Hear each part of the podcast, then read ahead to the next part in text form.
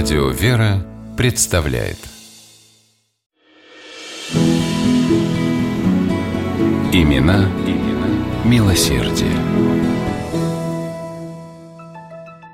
В цехах Томского кирпичного завода стояла непривычная тишина. Печи по-прежнему гудели и гремел железный конвейер. Но не было слышно обычных громких пересудов, брани, резкого хохота над брошенной кем-то неприличной шуткой. Всего того, чем рабочие привыкли подкреплять свой нелегкий труд. Они работали в каком-то благоговейном молчании, а некоторые, на миг оторвавшись от станка или формы, крестились и, едва заметно шевеля губами, читали молитву.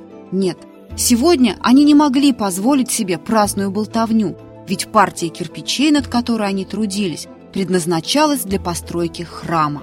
Об этом им вчера сказал сам хозяин, Иван Максимович Некрасов.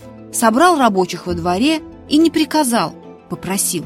«Братцы, поработайте для Бога, пожертвуем завтрашнюю партию на строительство Петропавловской церкви.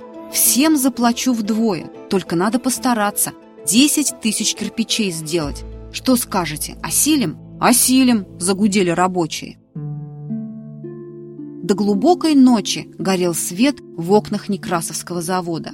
Без перерывов, но с радостью трудились рабочие.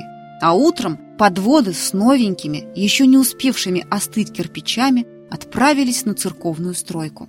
Купец Иван Некрасов всегда жил по принципу «разбогател, поделись с тем, кто беден». Даже в те времена, когда его доходы были еще совсем небольшими, он находил возможность помогать людям, устраивал обеды для нищих и странников, на большие церковные праздники раздавал щедрую милостыню. Став одним из самых обеспеченных людей города, Иван Максимович многократно умножил и свои пожертвования. В 90-х годах XIX века Некрасов передал в дар Томску большое трехэтажное кирпичное здание вместе с прилегавшим к нему земельным участком. Несколькими годами раньше знакомый купец Ивана Максимовича просил продать ему этот дом под винную лавку и ресторан и сулил 45 тысяч. Некрасов ему отказал. Он хотел, чтобы здание приносило людям пользу, а не вред. Передав дом и землю в собственность города, Иван Максимович взял с властей слово, что здесь разместится городская больница.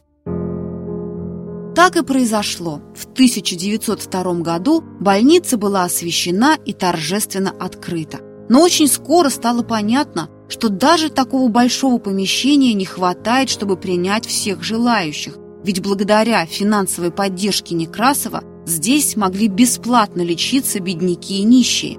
Тогда Иван Максимович выделил 15 тысяч рублей и строительные материалы на постройку дополнительного больничного корпуса. Помогал он и строительству городских храмов. Не только упомянутая Петропавловская церковь получила от него крупную партию кирпичей, но и Троицкий собор, а также Сретенский храм. Иван Максимович помогал деятельности Томского общества Красного Креста.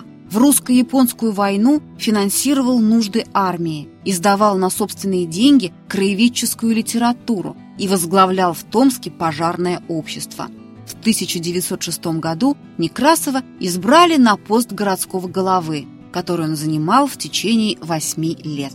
Иван Максимович был очень необычным градоначальником. Городскую казну он предпочитал экономить, поэтому психиатрическая клиника, акушерская школа, родильное отделение и высшие женские курсы были открыты в Томске с активным привлечением средств из личных капиталов Некрасова.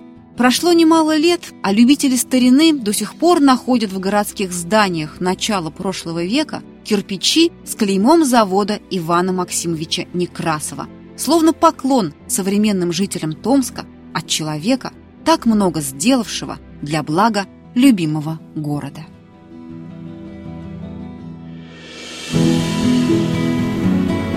Имена, имена милосердие.